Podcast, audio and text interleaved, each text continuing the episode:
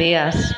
Llevábamos tiempo esperando a una obra de teatro como la que vimos anoche en La Sensación, La voz dormida, que es una adaptación de la obra del mismo nombre por Cayetana de Cabezas e interpretada por la actriz Laura Toledo.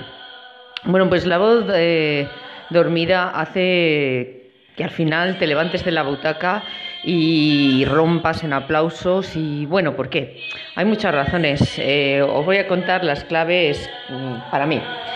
La primera es que Laura Toledo, la actriz, interpreta de una forma magistral el personaje principal, Paquita, y nos presenta una Paquita desolada, también llena de fuerza y de rabia. Eh, ella vive el texto y el escenario, juega brillantemente con el lenguaje corporal, apropiándose de las miradas del público gracias a su gestualidad.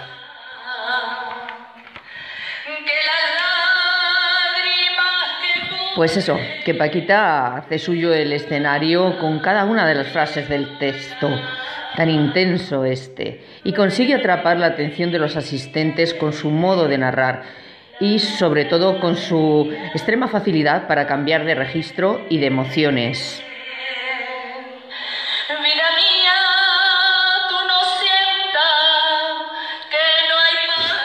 Bueno, en segundo lugar, la puesta en escena es minimalista y sencilla, pero a la vez con gran significado. Los hilos que mueven la propia vida de Pepita y que sirven como una atmósfera única. Eh, la música de la obra también tiene mucho que decir. Y la iluminación va dirigiendo el interés a la protagonista para que ayude a contextualizar dónde se encuentra, dando lugar a diferentes espacios de atención.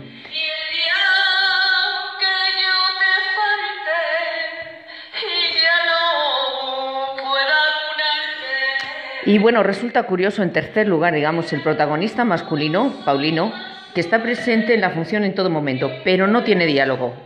Esto, en lugar de ser un impedimento, pues al contrario se convierte en un efecto importante para los espectadores. Ausencia y presencia se dan a la vez en Paulino, que espera nada menos que 20 años para poder casarse con Paquita, este Paulino represaliado.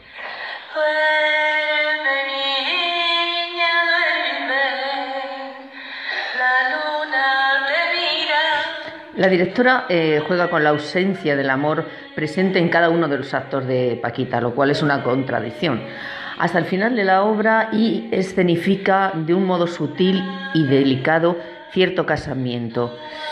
Bueno, pues antes de despedirme quiero hacer eh, una comparación entre la obra de teatro y la versión cinematográfica dirigida por Benito Zambrano en el año 2011 y protagonizada eh, por sus principales personajes por Inma Costa, María León y Mara Cloret.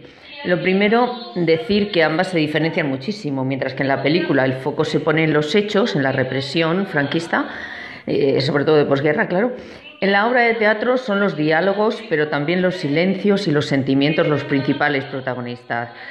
Yo diría que bueno, es una historia de dolor y sufrimiento, que los hechos reales eh, pasan a un segundo plano.